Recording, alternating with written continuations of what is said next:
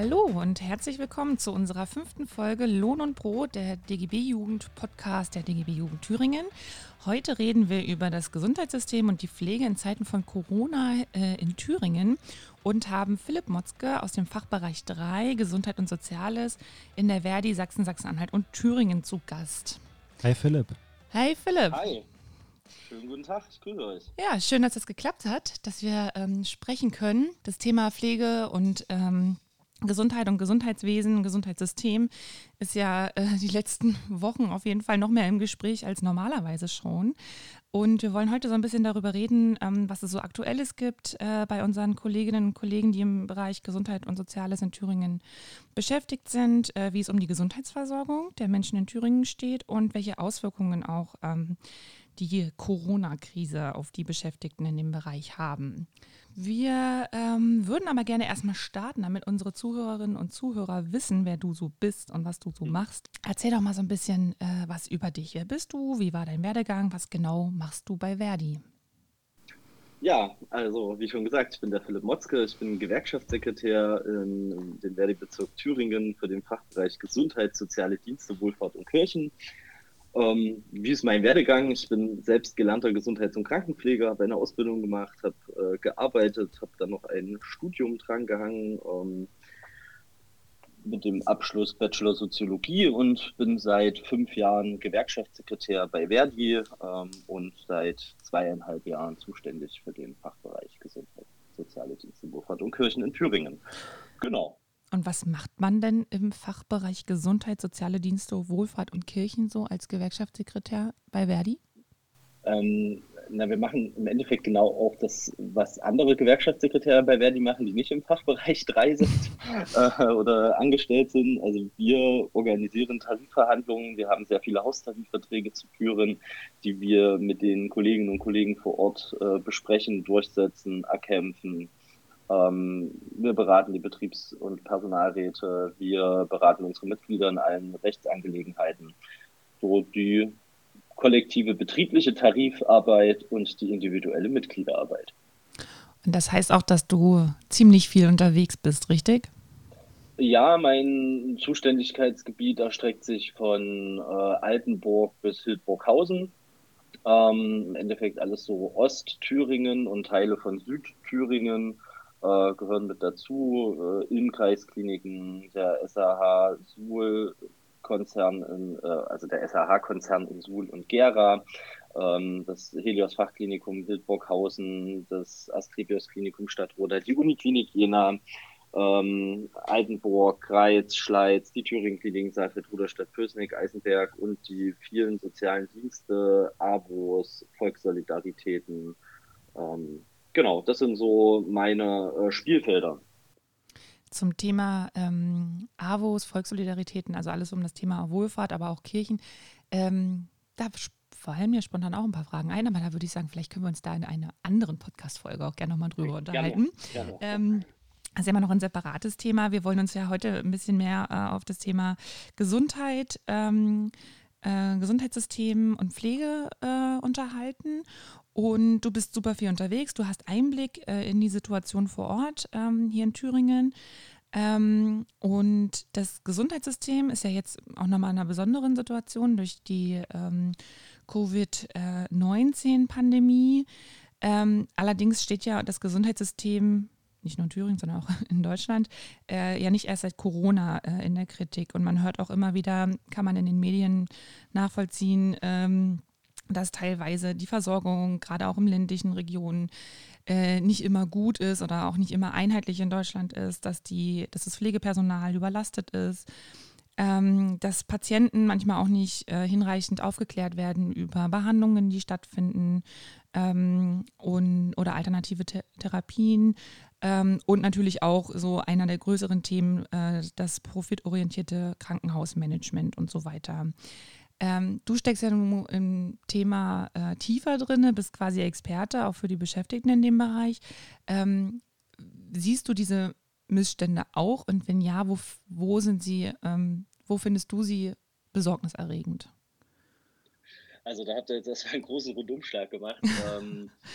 Das, äh, also erstmal die, die Experten auf dem Gebiet sind die Beschäftigten in den Krankenhäusern. Ja. Also ich bin, äh, ich, ich, kann das koordinieren und organisieren und habe da natürlich auch ein gewisses Fachwissen, aber die, die wirklichen Experten, die arbeiten am Patienten, die arbeiten im Krankenhaus in den verschiedenen Bereichen. Ähm, und grundsätzlich kann man jetzt erstmal sagen, in dem aktuellen Stand, in dem wir uns gerade befinden, ähm, der Pandemie, muss man leider resigniert feststellen, es hat sich ausgeklatscht für die Pflegekräfte ähm, oder allgemein für die Beschäftigten im Gesundheits- und Sozialwesen.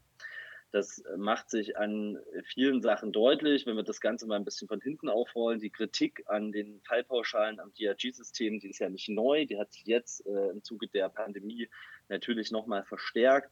Muss ich das, äh, wer das nicht kennt, muss man sich im Endeffekt vorstellen, die, die Vergütung in den Krankenhäusern in Deutschland ist auf zwei Beinen aufgestellt.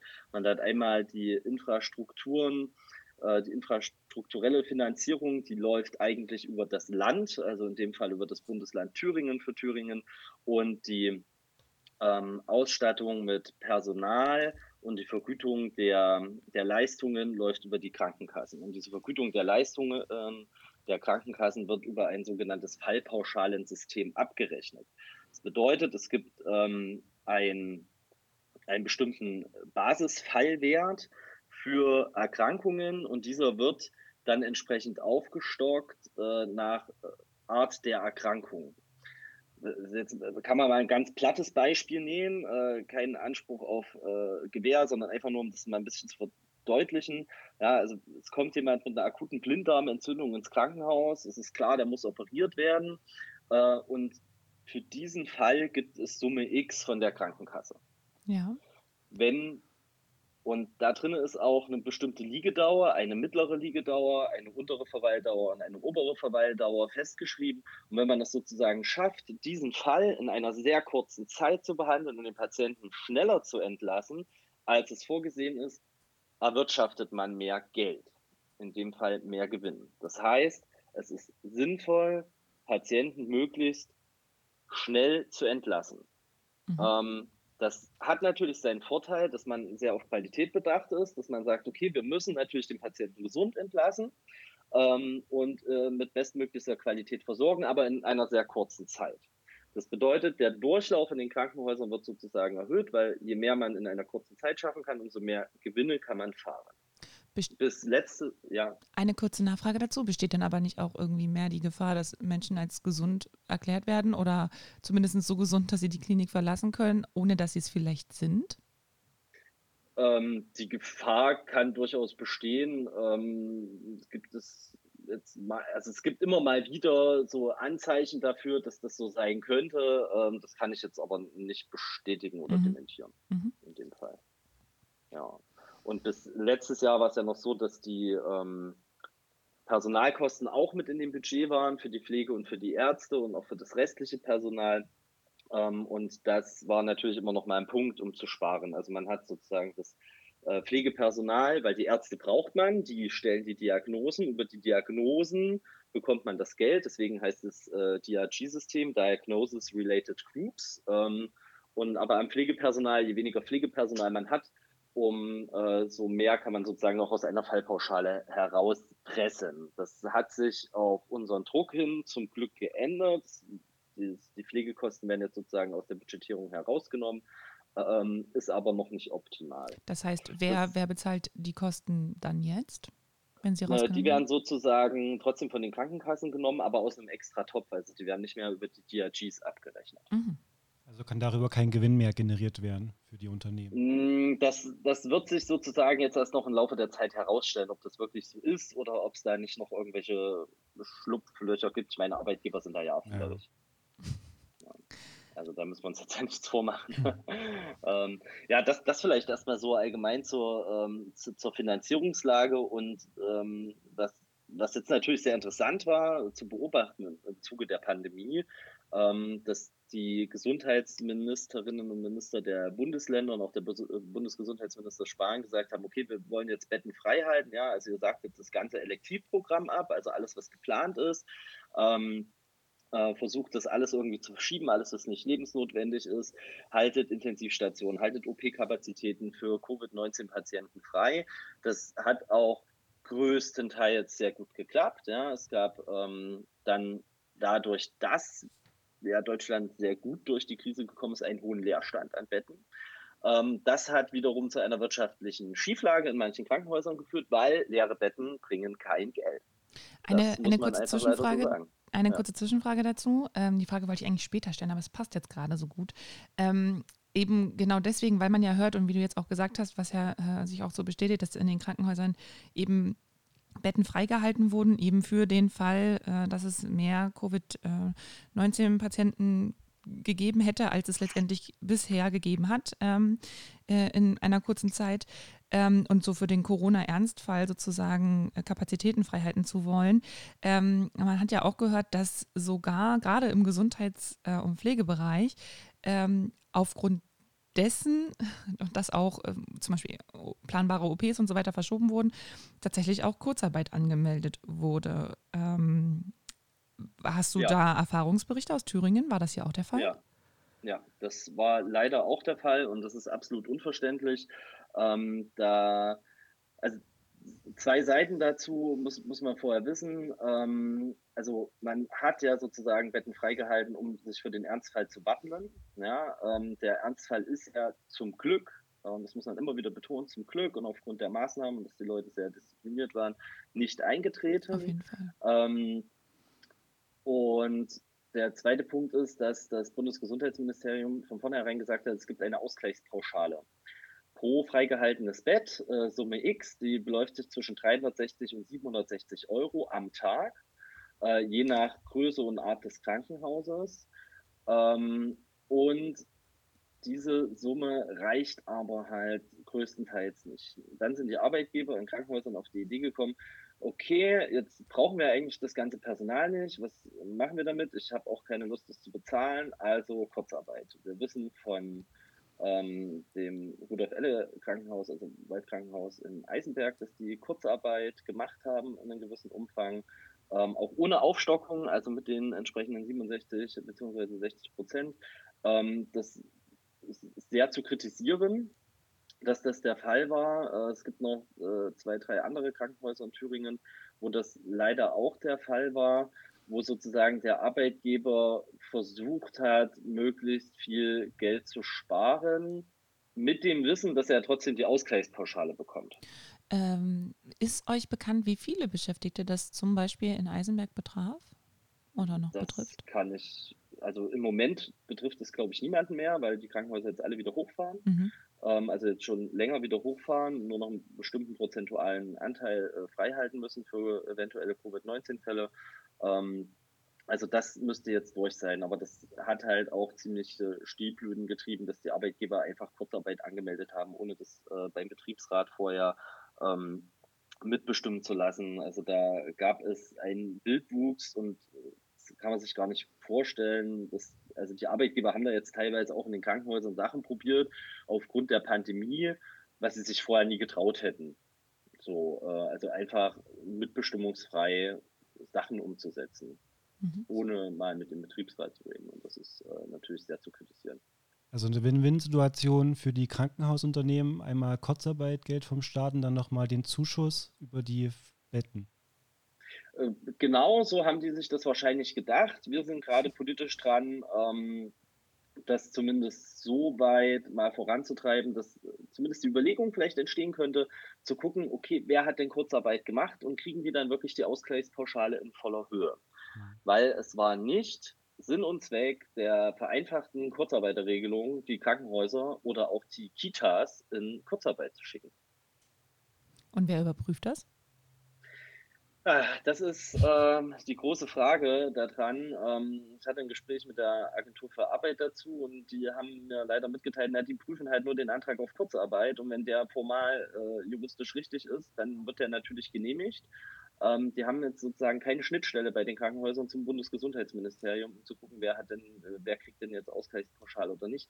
Wobei man da auch sagen muss, da hat sich das Bundesgesundheitsministerium ziemlich viel Zeit gelassen. Erst äh, vorletzte Woche kam die Liste, welches Krankenhaus wie viel Ausgleichspauschale überhaupt erhält. Ähm, und jetzt ist auch noch nicht klar, wann das Geld fließt. So, das heißt, die Arbeitgeber waren tatsächlich im Druck, ja, ähm, zu gucken, wie kriegt man das jetzt alles finanziert, aber sie hatten im Hinterkopf das Wissen, dass es äh, finanziert wird. Und ähm, ja, es ist ja auch niemandem dran gelegen, wenn jetzt aufgrund einer Pandemie ein Krankenhaus pleite geht. Also wo kommen wir denn dahin? Mhm. Ähm, meine Frage war ja quasi, welche Missstände du ähm, besorgniserregend ähm, findest. Wenn ich das jetzt richtig rausgehört habe, ist es vor allen Dingen auch die Finanzierung und so eine neoliberale Krankenhausmanagementpolitik. Naja, natürlich. Die, die Krankenhausbetreiber sind ja äh, qua Gesetz dazu getrieben, das so zu machen. Ähm, wir haben ja äh, verschiedene Krankenhausträgertypen in Deutschland. Wir haben äh, prozentual nach Frankreich der, die höchste Dichte an privaten Krankenhäusern in, in, auf der ganzen Welt. Also nicht mal in den USA hat so viel äh, äh, Krankenhäuser prozentual in privater Trägerschaft. Ähm, das heißt, wir haben die, die großen privaten Player wie Helios, Asklepios, Rhön, ähm, Sana und so weiter und so fort, die natürlich alles auf Gewinn ausgerichtet haben. Ähm, mal mehr, mal weniger. Und die haben dann natürlich auch entsprechend anders agiert als jetzt zum Beispiel ein kommunales Krankenhaus, was jetzt nicht auf Gewinn ausgerichtet ist, was noch in kommunaler Trägerschaft ist, aber natürlich auch überlebensfähig und wirtschaftlich arbeiten muss. Und diese wirtschaftliche ähm, Sichtweise, die ist einfach in jedem Krankenhausmanagement vorhanden, weil es auch gar nicht anders geht, weil sie dazu getrieben werden. Und es ist ein Problem der, der Gesetzgebung und der Finanzierung von Krankenhäusern. Die dritte Säule sind dann noch die kirchlichen Krankenhäuser. Ähm, das ist dann nochmal eine, eine extra Welt für sich. Mhm. Und würdest du sagen, ähm, also ich meine gerade, also der, der, der Druck ähm, irgendwie ähm, Kosten-Nutzen-Faktoren irgendwie ähm, ja, möglichst gering zu halten, ähm, obliegt sowohl privaten als auch kommunalen ähm, Krankenhäusern. Aber würdest, würdest du sagen, in dem einen geht es Beschäftigten besser als in dem anderen? Kann man das so pauschal sagen? Äh, nee, würde ich nicht sagen. Also es gibt, äh, es gibt private Träger, die gute Arbeitsbedingungen haben, es gibt private Träger, die schlechte Arbeitsbedingungen haben und genauso ist es auch bei den kommunalen oder bei den kirchlichen Krankenhäusern. Also das kann man so gar nicht äh, pauschalisieren. Ähm, es gibt auch also die, der, der Stellenwert der Pflege in der Gesellschaft ist einfach so weit am Boden, ja, äh, was die Ausfinanzierung angeht, dass man tatsächlich, wenn man das jetzt überspitzt und salopp sagt, es ist überall, Entschuldigung für das Wort, scheiße. Das ist einfach. Klare Worte.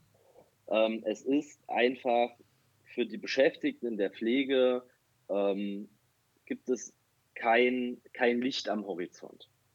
Ja, also vielleicht irgendwo äh, und vielleicht auch mal äh, regional unterschiedlich und auch Häuser unterschiedlich, aber im Großen und Ganzen kann man, kann man das jetzt auch wieder sehr gut an der, an der Pandemie sehen. Man ist im Bundestag aufgestanden, man hat geklatscht, man hat vom Balkon äh, ist mal aufgestanden, hat geklatscht, hat für die, für, für die Krankenhäuser, für die ambulante Pflege, für das gesamte Gesundheits- und Sozialwesen äh, geklatscht.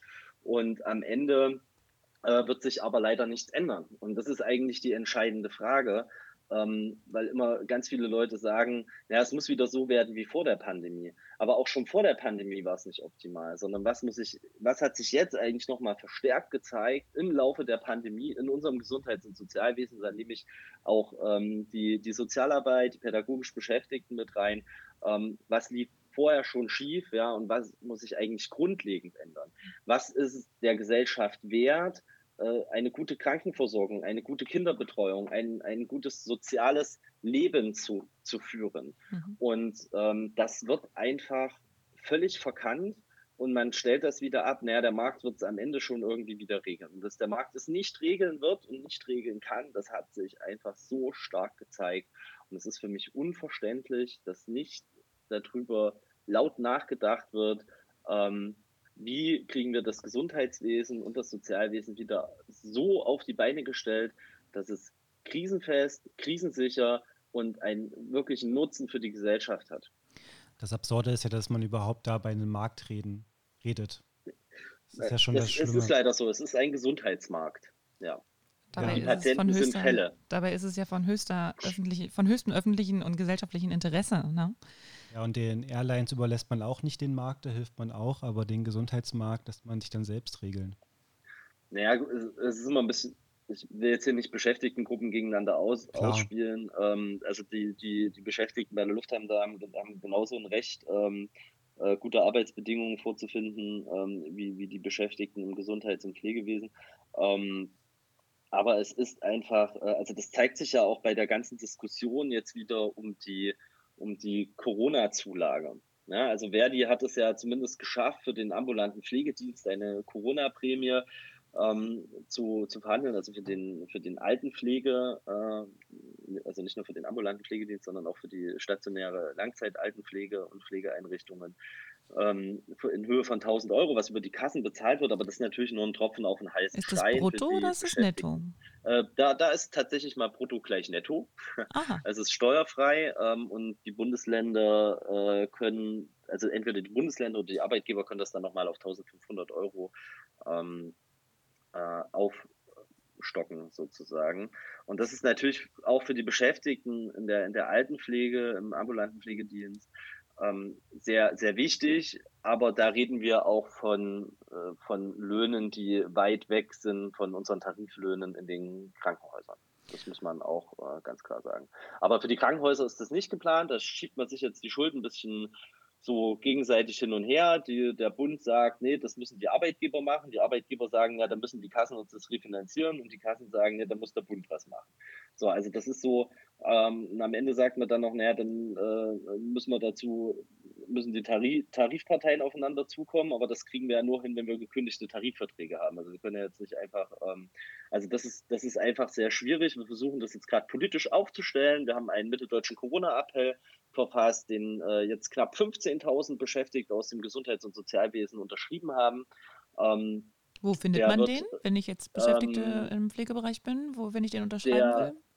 Den, der ist sozusagen schon durch. Den haben wir ähm, großflächig verteilt in Sachsen, Sachsen-Anhalt und Thüringen. Das haben die Kolleginnen und Kollegen vor Ort selbstständig durchgeführt, die Unterschriftenaktion.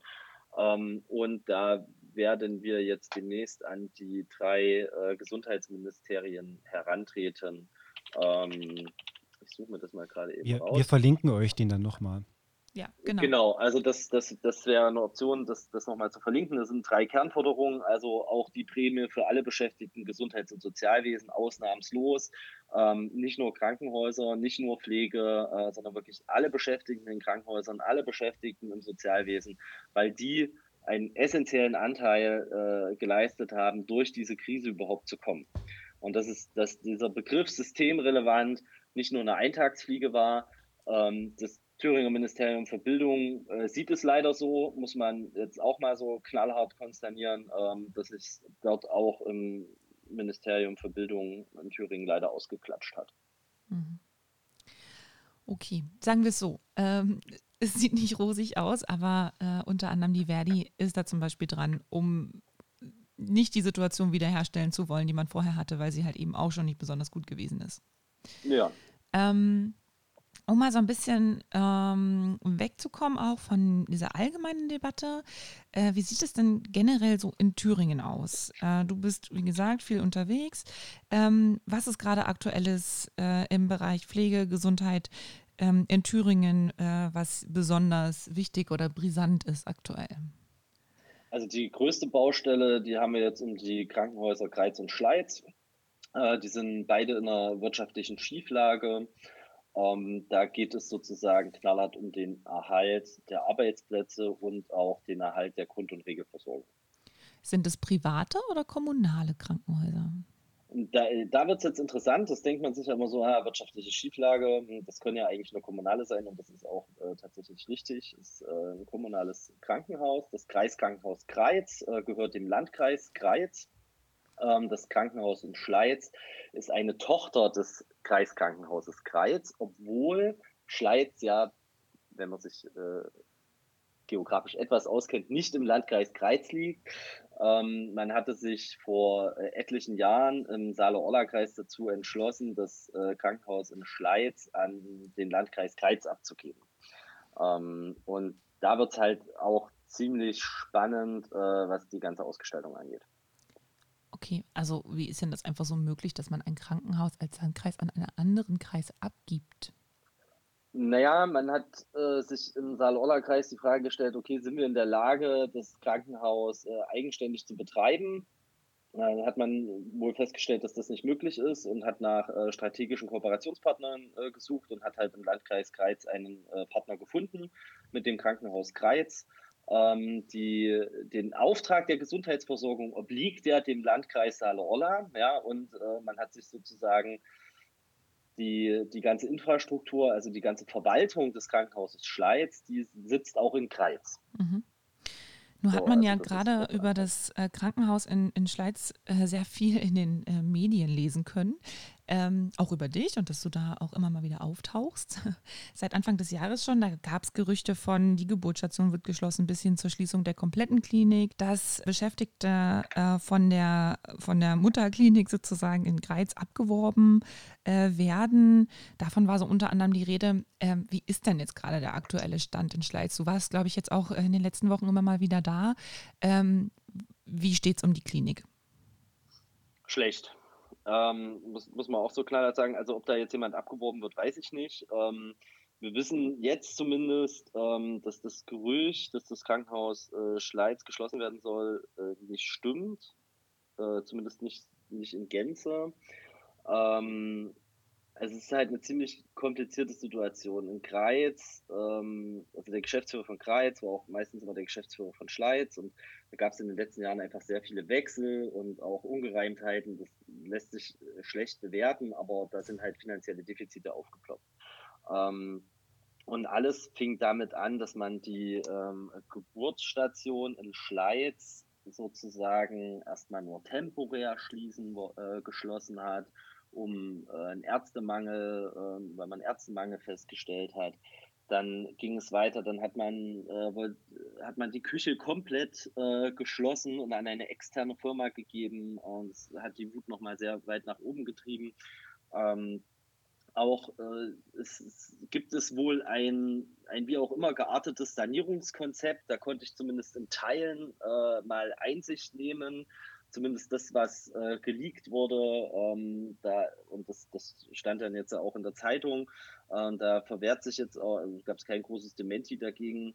Also es soll jetzt sozusagen ein großer Teil vom Krankenhaus verpachtet werden in Schleiz und da soll eine Seniorenresidenz eingebaut werden. Dafür soll die Geburtsstation äh, komplett dicht gemacht werden. Jetzt doch, man hat jetzt auch den ähm, den letzten Ärzten dort gekündigt, äh, obwohl äh, Frau Schweinsburg, das ist die Landrätin vom Landkreis Greiz, die gleichzeitig Aufsichtsratsvorsitzende vom Krankenhaus Greiz und Schleiz ist und somit äh, höchste äh, Aufsichtsperson, ähm, noch im März gesagt hat, dass niemand, äh, dass höchstwahrscheinlich niemand gekündigt werden soll.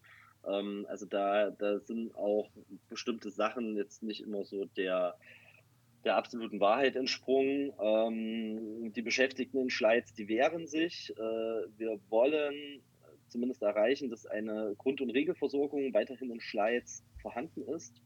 Ähm, Was heißt Grund- und Regelversorgung? Was heißt das? Ja, dass man, dass man eine, eine, funktionierende Notaufnahme hat, dass man eine funktionierende Geburtsstation hat, dass man eine funktionierende Gynäkologie hat, eine innere, eine Chirurgie, eine, eine Intensivstation und zumindest ein OP hat, wo man bestimmte Fälle einfach ähm, schnell, sauber und sicher für die Region bearbeiten kann, ohne dass die Fahrtwege sehr lang werden. Also man muss sich ja vorstellen, Greiz ist ungefähr, naja, von Schleiz braucht man zwischen, zwischen 30 und 40 Minuten. Na, nach Gera ist es eine Dreiviertelstunde, nach Jena ist es äh, fast eine Stunde mit dem Auto. Also das heißt, man, man hat jetzt nicht in unmittelbarer Nähe eine, eine schnelle und äh, sichere Gesundheitsversorgung. Mhm. Ähm, und das muss einfach aufrechterhalten werden. Und das muss auch in so einer Größe aufrechterhalten werden, dass es ähm, einen entsprechenden Nutzen natürlich auch für den Landkreis bringt. Mhm. Ob das Krankenhaus, also da sind sich die Beschäftigten auch klar, das Krankenhaus wird jetzt nicht wieder so sein wie vor zehn Jahren. Ja, ähm, das, das wissen die auch, dass sich da was ändern muss.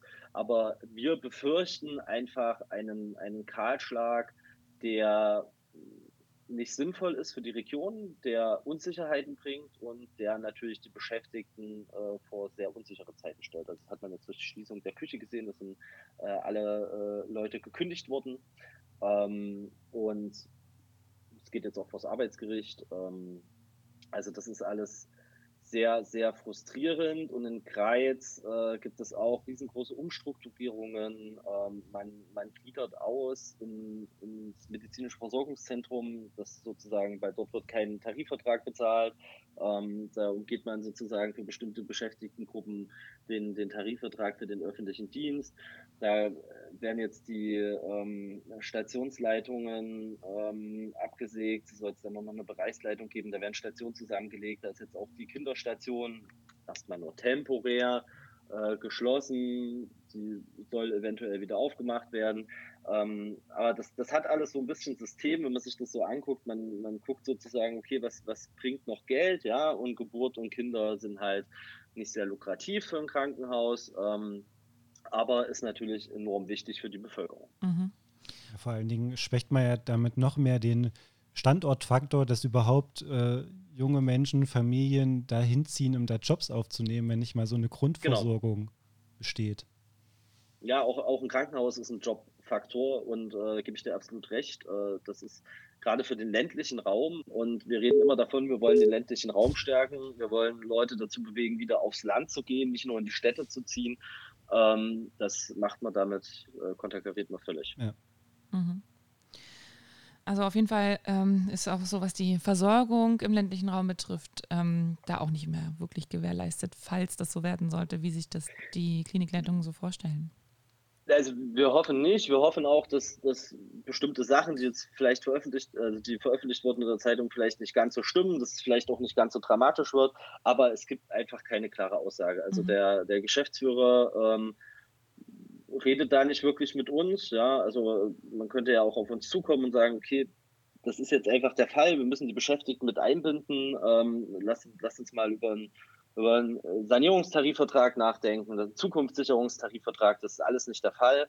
Ähm, auch die, die, die Landrätin, die Frau Schweinsburg, äh, spielt da auch eine sehr unrühmliche Rolle, finde ich, weil das, man hat immer das Gefühl, ähm, sie, also entweder sie hat ihren Geschäftsführer nicht unter Kontrolle oder sie äh, lässt das alles mitlaufen. Ne? Ähm, was, was da passiert, was sehr, sehr unschön ist. Mhm. Ähm, und man hat leider auch das Gefühl, dass Schleiz, also zumindest geht es aus Teilen des Sanierungskonzeptes hervor. Ob das am Ende wirklich so kommt, das ist nochmal eine andere Frage, dass man das jetzt sozusagen aufhübscht mit dieser Seniorenresidenz, ähm, äh, schön verschmalert, die, die Station verkleinert, bestimmte Stationen abstößt, um das dann möglichst gewinnbringend an äh, irgendjemanden zu verkaufen. Die Möglichkeit besteht auch. Ähm, ob das am Ende so kommt, ist, ist noch ungewiss, das sind Spekulationen, aber das kann durchaus sein. Ja. Ähm, und äh, ja, die Frau Landrätin ist halt für den Landkreis Kreiz Landrätin und nicht für den Landkreis Schleiz. Mhm. Und die äh, für den Landkreis Saale-Orla, wo Schleiz liegt. Und da sind halt auch keine Wähler mhm. zu holen. Okay. Ja, aber selbst das interessiert sie ja nicht, wenn man sich zum Beispiel das Azubi-Ticket anguckt, wie da äh, agiert wird von der Frau Schweinsburg. Ja, ähm, das ist ja nicht nur der Es gibt Fall, einige Baustellen im Landkreis. Es gibt ja. einige Baustellen, ja. Aber, ich meine, sie hat jetzt vor kurzem 30-jähriges Dienstjubiläum gefeiert. Äh, ich meine, sie wird ja immer wieder gewählt. Ähm, ja, schwierig. Apropos Baustellen. Baustellen heißt ja auch, dass man irgendwie meistens wieder was draufbaut, was ergänzt, wie auch immer. Du hattest gesagt, die ähm, Beschäftigten, was sie für äh, wofür sie kämpfen und dass sie wollen natürlich, dass ähm, der Standort in, in Schleiz, dass das Krankenhaus dort weiter besteht, um auch die Versorgung für die Bevölkerung vor Ort äh, zu gewährleisten. Wie genau sehen die Forderungen aus, beziehungsweise was genau kann Verdi da überhaupt machen und die Kolleginnen, die bei Verdi organisiert sind, äh, aus, der, aus der Klinik? Ähm, wir haben nächste Woche eine Mitgliederversammlung, wo wir genau das mit unseren Mitgliedern diskutieren wollen. Ähm, und es gibt natürlich immer die Möglichkeit einer, eines Beschäftigungssicherungstarifvertrages. Ähm, das werden wir auch offensiv diskutieren und müssen schauen, ob die Mitglieder bereit sind, diesen Weg zu gehen. Ähm, der natürlich auch mit gewissen Hürden dann ausgestattet ist. Also da wird es dann darum gehen, Ausschluss von betriebsbedingten Kündigungen, ähm, Interessensausgleich, Sozialplan, wenn es denn soweit kommt. Äh, muss dazu auch wissen, dass die Kolleginnen und Kollegen in Schleiz leider seit 2008 nur ein oder zwei Lohnerhöhungen hatten. Äh, also wenn ich, wenn man mir das richtig berichtet hat, äh, ich habe da jetzt leider keine Zahlen vorliegen, ähm, und natürlich ein gewisses äh, Gefälle haben zum, zum Krankenhaus in Kreiz zum Beispiel, zum mhm. Ja, wo der, der Tarifvertrag für den öffentlichen Dienst bezahlt wird. Okay, soviel erstmal zum Kreiskrankenhaus in Schleiz, wo auf jeden Fall äh, noch einiges offen ist und ähm, oh ja. Äh, viel passiert. Erstmal eure Mitgliederversammlung und man natürlich auch hofft, dass irgendwie die ähm, Kommunalpolitikerinnen und Politiker vor Ort auch ähm, vielleicht wieder mal zur Vernunft kommen. Ähm, ein anderes großes Klinikum in Thüringen, das ähm, auch von großer Bedeutung ist, was die Versorgung betrifft, ist ja die Uniklinik in Jena. Und da habt ihr im vergangenen Jahr einen Entlastungstarifvertrag verhandelt. Ähm, das war für viele, nicht nur in Thüringen, sondern auch sogar bundesweit, ähm, so eine Art Paradebeispiel. Und ich glaube, viele haben sich da an euch orientiert. Ähm, kannst du mal kurz umreißen, was so die Inhalte oder die zentralsten Inhalte dieses Tarifvertrags sind? Ja, ich kann es versuchen. ähm, also wir, wir, haben uns auch orientiert an äh, anderen schon bestehenden Entlastungstarifverträgen.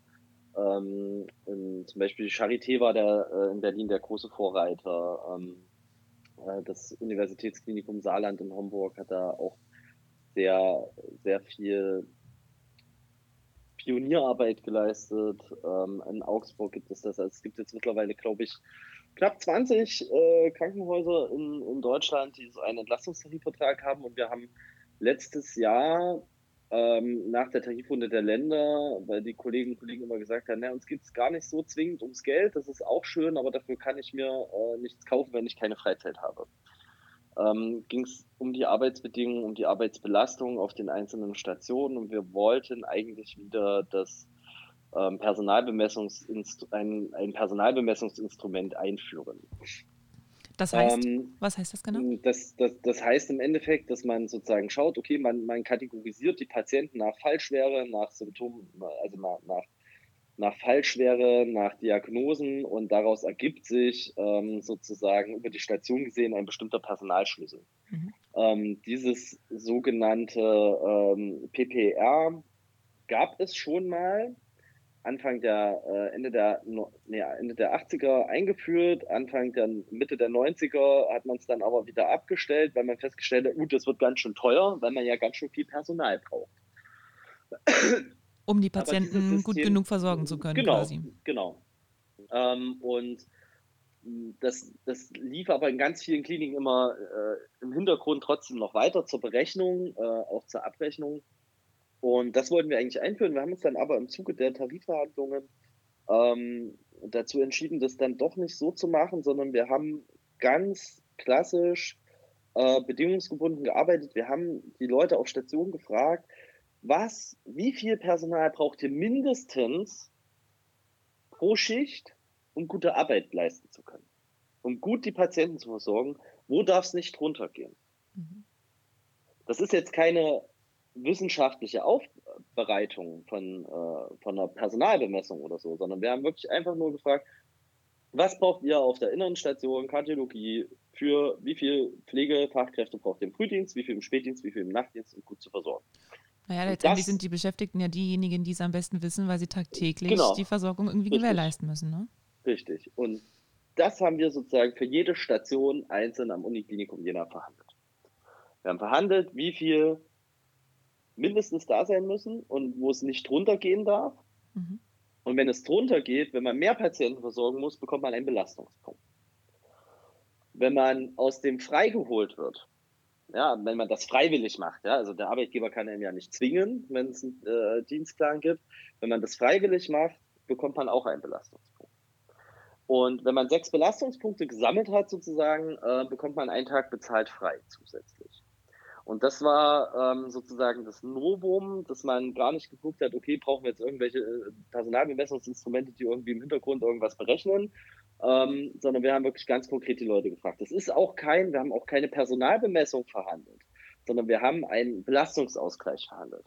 Mhm. Wir haben gesagt, okay, Ziel ist es immer besser zu sein, definitiv. Wir wissen aber, dass äh, 100, ca. 144 Vollzeitstellen in der Pflege fehlen und dass man das nicht von jetzt auf gleich aufbauen kann. Ähm, Ziel ist es aber immer besser zu sein. Wenn man aber drunter liegt, gibt es sozusagen die Belastungspunkte. Das verkennen einige Stations- und Pflegedienstleitungen. Die denken jetzt, das ist die Personalbemessung. Ähm, und das schürt auch gerade so ein bisschen Frust. Da versucht man natürlich auch ein bisschen zu spalten und äh, gegen diesen Tarifvertrag zu schießen. Äh, das ist aber äh, völlig normal. Und es ist auch nicht alles Gold, was glänzt. Dieser Tarifvertrag ist wirklich wegweisend, aber die Umsetzung ist immer das Entscheidende. Und bei der Umsetzung, das ist wie bei jedem neuen Instrument, wenn was eingeführt wird, da hakt hier und dort nochmal. Das versuchen wir aber immer sehr konstruktiv bis jetzt zu lösen. Ähm, und das gelingt uns auch meistens. Ähm, Falls es uns mal nicht gelingen sollte, gibt es aber auch die Hintertür, sodass wir dann relativ schnell wieder auf der Straße stehen könnten mit den Leuten, weil die haben ja auch dafür gestreikt. Apropos auf der Straße stehen, man, also das hat sich ja eine ganze Weile hingezogen in Jena an der Uniklinik. Ähm, und die Kolleginnen und Kollegen waren sehr aktiv vor Ort auf der Straße. Es gab sogar ein, oder es gibt es ja immer noch, dieses Bündnis ne, zur Unterstützung der Uniklinik ja. Jena. Wir ja, ist mehr Personal für unser Uniklinikum Jena, glaube ich, heißt das Bündnis. Ähm, Genau, wie lange hat der Arbeitskampf ins, insgesamt gedauert, um da mal eine Vorstellung davon zu haben? Und ähm, mit, also welche Maßnahmen wurden da unter anderem ergriffen? Also die, die vielleicht, wo du sagst, okay, das waren die, die ähm, mhm. am meisten äh, gezogen haben, letztendlich, um diesen Tarifvertrag abschließen zu können. Wir hatten eigentlich zwei günstige Situationen. Ähm, muss man auch sagen, ohne die wäre das, hätte das wahrscheinlich nicht geklappt. Ja, ähm, da bin ich auch froh, dass wir das so strategisch durchgezogen haben. Äh, das erste war die, die Tarifrunde der Landesbeschäftigten. Das Uniklinikum Jena ist ja äh, Landeseigentum und unterfällt dem Tarifvertrag der Länder Anfang 2019. Ähm, da haben wir sozusagen schon äh, massive Bereitschaft von den, von den Beschäftigten gesehen, sich zu organisieren, sich zusammenzutun und für ihre Rechte, in dem Fall mehr Geld, zu kämpfen. Und da sind ja auch über 300 Leute, haben sich am Warnstreik beteiligt. Ähm, und diesen, diesen Drive, äh, weil dann ja immer wieder kam, naja, brauchen nicht, vielleicht gar nicht so viel Geld, lieber ein bisschen mehr Personal, ähm, haben wir sozusagen mitgenommen und haben Anfang April ähm, die Weichen intern gestellt für einen Tarifvertrag Entlastung. Haben eine Tarifkommission gewählt, haben, äh, sind ins Gespräch mit den Beschäftigten gegangen, haben äh, Vorschläge ausgearbeitet, wie das nach unserer Meinung nach aussehen könnte und haben dann angefangen, ein haben sozusagen verschiedene Stärketests gemacht. Wir haben einen äh, Klinikumsaufschrei geschrieben, den haben wir direkt an die Politik versendet, äh, den haben die Kolleginnen und Kollegen unterschrieben.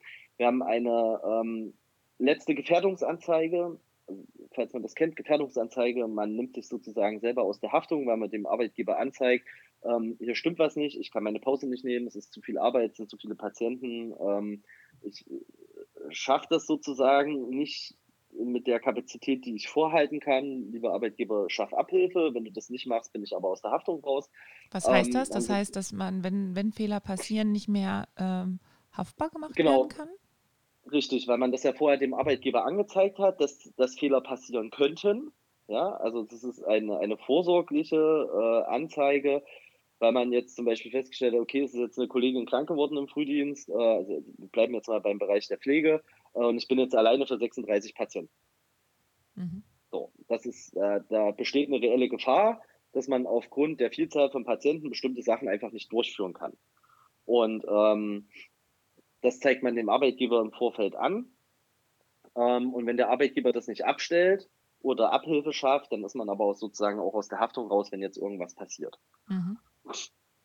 Ähm, wir haben sozusagen eine große äh, letzte Gefährdungsanzeige geschrieben, dass über 1300 Beschäftigte unterzeichnet haben mit einer großen Unterschriftenpetition, die wir dann auch an die Politik gegeben haben. Der nächste Schritt war, wir haben 100 Tage, und das war der zweite strategische wichtige Punkt, 100 Tage vor der Landtagswahl ein Ultimatum gesetzt.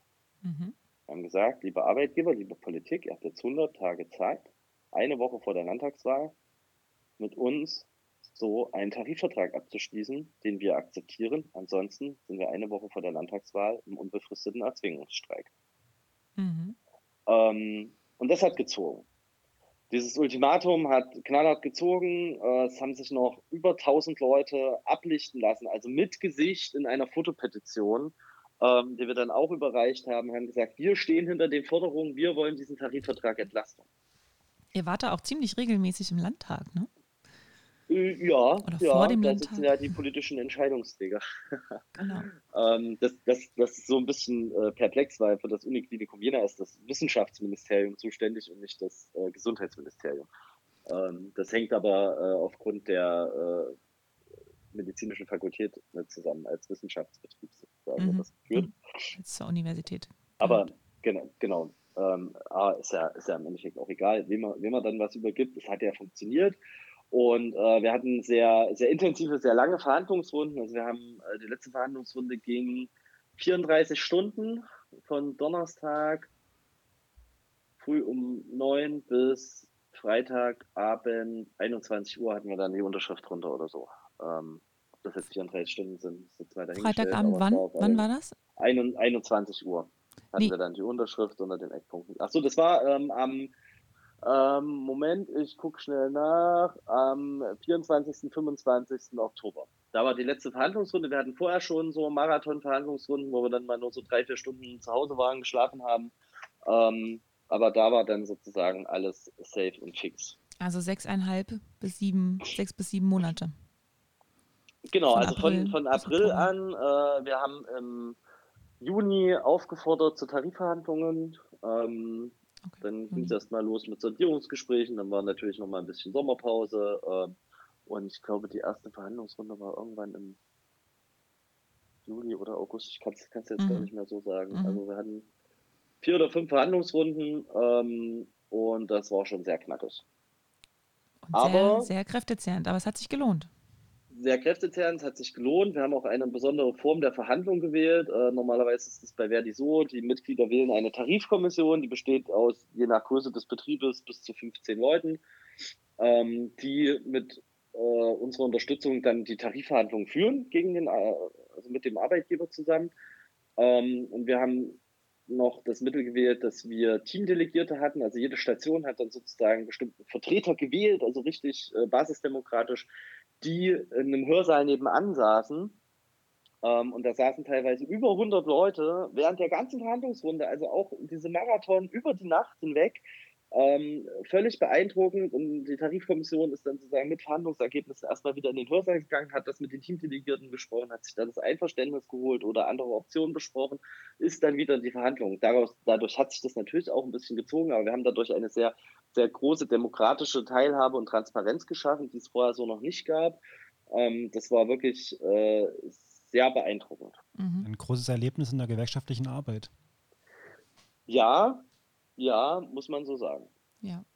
Und ähm, sozusagen war ja dann auch die Expertise aus den einzelnen Stationen ne? und was gebraucht ist. Da sind ja äh, Stationen schon sehr unterschiedlich auch in ihrer Arbeit ähm, quasi auch mit eingeflossen in diese Entlastungstarifvertrag.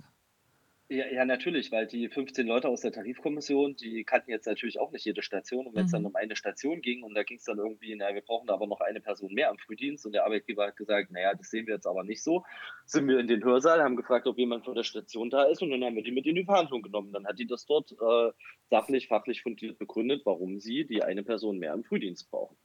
Und das hat meistens gezogen. Richtig gut. Nicht überall, aber meistens. Ja. ja. Aber ihr habt jetzt den Tarifvertrag und der Wunsch war ja nach mehr Personal.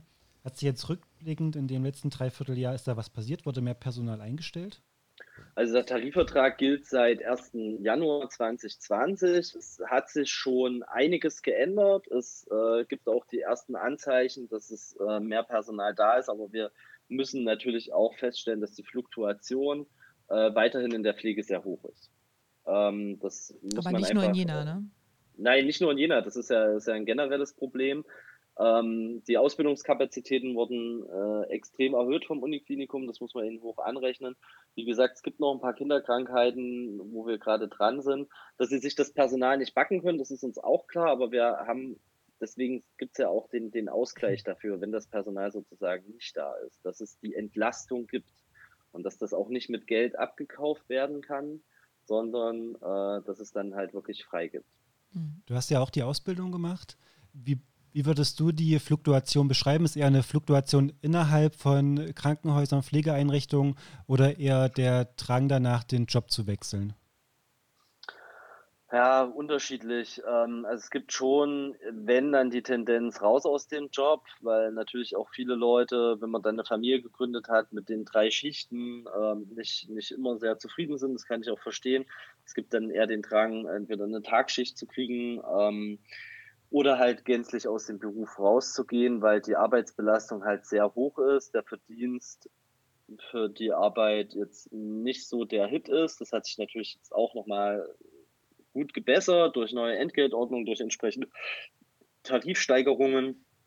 Aber es ist noch nicht so, dass die Leute sagen, jetzt ist es so geil, jetzt komme ich wieder zurück in den Job. Hm. Und du hast es ja auch so gemacht. Nur bist du wieder zurückgekommen auf eine gewisse Art und Weise. Ja, auf eine andere Art und Weise. Ja, ja. das ist richtig. Aber ich habe den Job nicht verlassen, weil der mir keinen Spaß gemacht hat. Mhm. Das muss ich dazu sagen. Also ich, ich glaube, so geht es vielen, oder? Ähm, bitte? So geht es sicherlich vielen. Also was man so hört, so mal Erfahrungsberichte von ähm, Menschen aus dem, aus dem Bereich, die gewechselt sind, dass viele sagen, an sich, der Beruf hat mir Spaß gemacht. Ne? Ja. Mhm. Also sehr, ich habe auch während meines Studiums noch nebenbei äh, als Krankenpfleger gearbeitet. Ähm, also das ist jetzt nicht so, mhm. dass mir das keinen Spaß gemacht hätte oder mich nicht erfüllt hätte. Mhm. Und ähm, jetzt so mal ins Aktuelle bezogen, das, was da verhandelt wurde im Entlastungstarifvertrag, kommt das oder kam das den Beschäftigten jetzt ähm, in der Corona-Krise irgendwie zugute? Gab es da im Vergleich zu anderen Kliniken ähm, andere Entwicklungen in der Klinik ähm, oder in, den, in der unter der Also der Entlastungstarifvertrag hat da jetzt äh, nicht so die große Rolle gespielt, weil sie ja viele Betten freigehalten haben. Ähm, das heißt, da gab es jetzt nicht die Situation, wo wir da großartig eingreifen können, aber wir konnten auf ein gutes Netzwerk der Kolleginnen und Kollegen zurückgreifen, was wir, äh, was die sich ja selber aufgebaut haben und konnten dann sozusagen in der Corona-Pandemie auch nochmal ähm, eigene Forderungen aufstellen, was wir ans Ministerium geschickt haben. Es gab dann auch diverse Telefonkonferenzen mit der Gesundheitsministerin Werner äh, genau dazu, also ausreichend Schutzkleidung, ents entsprechende Hygienerichtlinien äh, eingehalten werden. Ähm, das, das sind so die Sachen. Wir haben auch nochmal versucht, darauf zu drängen, ähm, aufs große Politische zu gucken, ja, ähm, Abschaffung der DRGs. Meine Gesundheitsminister Spahn hat sich ja ähm, selber meiner Meinung nach völlig ins Ausgeschossen. Das Erste, was er gemacht hat bei, ähm, bei der Corona-Pandemie, war Aussetzung der Personaluntergrenzen. Ähm, also es gibt ja eine Personaluntergrenzenverordnung, die festschreibt, auf einer chirurgischen Station dürfen tagsüber nur äh, zehn Patienten äh, betreut werden von einer Pflegefachkraft. Ähm, das hat er erstmal ausgesetzt, wo man sich so denkt, also äh, dafür haben wir auch jahrelang gekämpft, dass es überhaupt zumindest sowas gibt. Ja, äh, gibt es auch nicht für jede Station. Und das Erste, was er macht, ist das auszusetzen. Wie sieht also, das jetzt aus? Das ist, gilt das immer noch? Das ist immer noch ausgesetzt. Das ist immer noch ausgesetzt. Und wir haben auch die Befürchtung, dass es nicht wieder eingesetzt wird. Das also wäre hoffen, ein harter Schlag, nach dem was das äh, äh, wäre leider Spahn-like, ja, aber. Ich sehe schon, äh, der ist nicht besonders beliebt bei dir. Naja, ich sag jetzt lieber nichts. Ja. Gibt so eine Unterlassungserklärung, das muss nicht sein. Ja. Jetzt haben wir ja schon so ein bisschen auf die äh, Auswirkungen des ähm, Lockdowns ähm, der, in der Corona-Krise gesprochen auf die Kliniken. Aber du sagst auch, also dieser, die, die, die Tarifverhandlungen, die ihr da geführt habt und das, was es halt ähm, mit den Verdi-Mitgliedern und mit den Beschäftigten vor Ort äh, gemacht hat, hat sich jetzt aber auch positiv ähm, in, in dem Lockdown ne, und in dieser Krise irgendwie ähm, gezeigt. Ähm, wie sieht es denn jetzt aktuell aus? Es sind ja wieder Lockerungen ähm, der Schutzmaßnahmen. Du sagst auch, es geht jetzt in den Kliniken langsam wieder so mit dem Alltagsgeschäft in Anführungszeichen ähm, los. Ähm, Gerade zum Thema Belastung und Entlastung. Ähm, sieht es aus, als ob es wieder so wird wie vorher? Nicht nur in Jena, sondern jetzt generell? Ja, also die, die Kliniken versuchen jetzt das nachzuholen, was sie ausfallen lassen mussten. Ähm, natürlich auch verständlich, also die Patienten brauchen ja auch die Behandlung. Also es geht ja keiner freiwillig um das Messer oder, oder weil er irgendwie Langeweile hat. Mhm. Ähm, also das, das muss ja auch gemacht werden. Aber das merkt man halt auch, dass die Kliniken jetzt äh, schnell wieder vollhauen und nur das wirklich freihalten, was sie freihalten müssen. Ähm, das schlägt sich jetzt natürlich auch in der Arbeitsbelastung wieder. Ähm, und wir haben halt das Problem mit der äh, weggefallenen Notbetreuung bei den Kitas und Grundschulen, dass jetzt halt viele Beschäftigten in der Pflege, die bis vor wenige Wochen ja ähm, zumindest eine Notbetreuung hatten über äh, einen Tag, jetzt das nicht mehr haben, weil mhm. es einen eingeschränkten Regelbetrieb gibt und manche Leute nicht wissen, wie sie ihr Kind jetzt unterbringen sollen in der Pflege. Und das ist auch wieder so ein Punkt, wo man sagt, okay, vor, vor Wochen noch beklatscht, ja, als Retter der Gesellschaft und jetzt äh, fallen gelassen. Bei allem Verständnis, ähm, ich möchte jetzt auch nicht als pädagogisches Personal in der Kita arbeiten, die leisten eine Mörderarbeit, das ist ähm, der, der absolute Wahnsinn. Aber für die Beschäftigten in der Pflege ist es einfach nicht stemmbar. Es ist nicht stemmbar, ähm, Schichten und die verkürzten Betreuungszeiten unter einen Hut zu bringen. Mhm. Und das, das, ist, das ist jetzt gerade eher so das Problem, weil die Krankenhäuser jetzt wieder hochfahren, ja, werden auch wieder mehr Leute gebraucht, ja. Die werden auch wieder voll gebraucht in ihren Schichten. Ähm, und die, die schaffen es sozusagen nicht, ihre Schichten äh, zu planen bzw. Äh, abzuleisten, weil die Kinderbetreuung äh, nicht zwingend sichergestellt ist. Man kann sie jetzt ja auch nicht jedem geben. Meine, viele Kolleginnen und Kollegen sind solidarisch und helfen sich untereinander aus. Ähm, Aber das ist ja auch nicht Sinn und Zweck der Sache guten, von der Distanzierung. Es gibt einen sehr guten Artikel in der, in der Thüringer Allgemeinen, könnt ihr vielleicht noch mit verlinken, ähm, dazu, äh, der das genau gut beschreibt. Und da, da hat äh, auch genau dazu eine E-Mail bekommen ähm, weil das jetzt nicht abgesprochen ist, werde ich da jetzt keinen Namen nennen, aber das ist, ist, aus, einer, ist aus einer Kita, ja, es ist mhm. aus einer Kindertagesstätte ein, äh, ein Beschäftigter, ähm, auch jetzt nicht nur eine einfache äh, pädagogische Fachkraft, sondern eine Leitung, ähm, die die da ganz klar sagt, ähm, das also kann das ja mal äh, sortieren, der größte Teil unserer, äh, zitieren, der größte Teil unserer Kindertagesstätten hat von 7 bis 16 Uhr geöffnet. Ähm, dass man sich da äh, eingerichtet hat, aber in dem eingeschränkten Regelbetrieb. Und das ist halt, äh, die Erzieherinnen versuchen schon ihr Möglichstes, ja.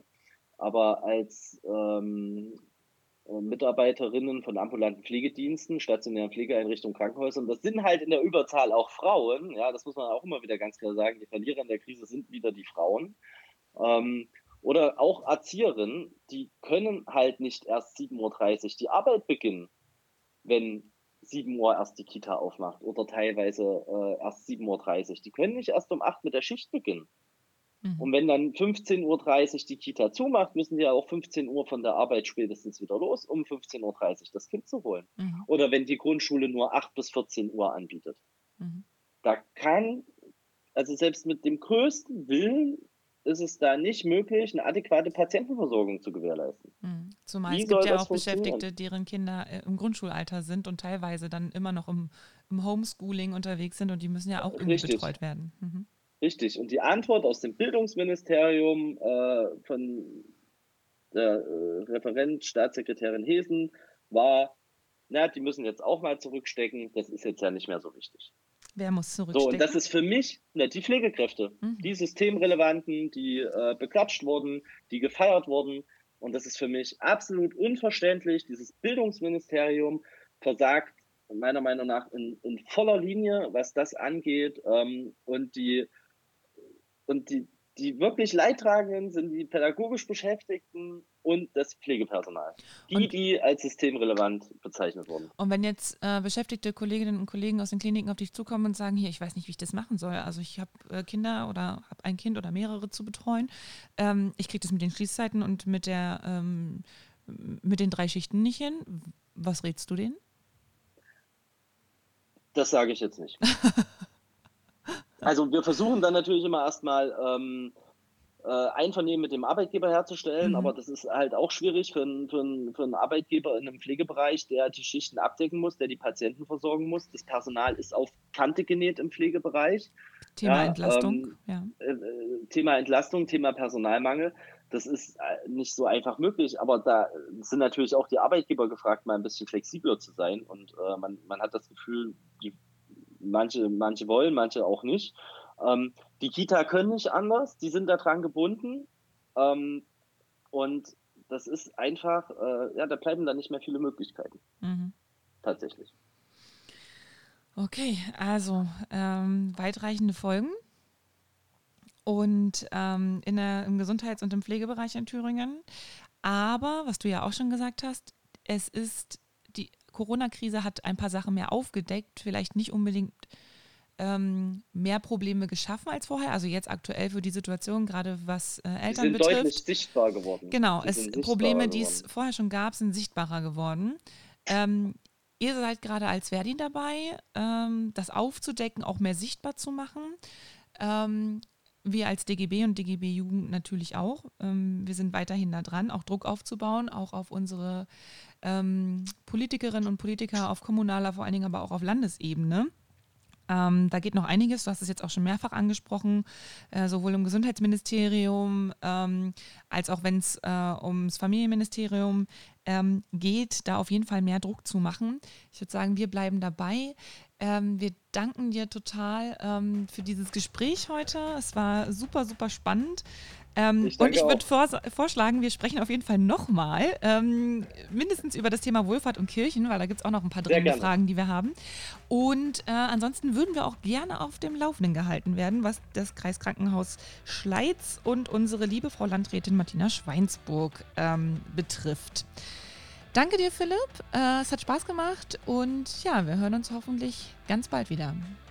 Tschüss. Tschüss. Tschüss.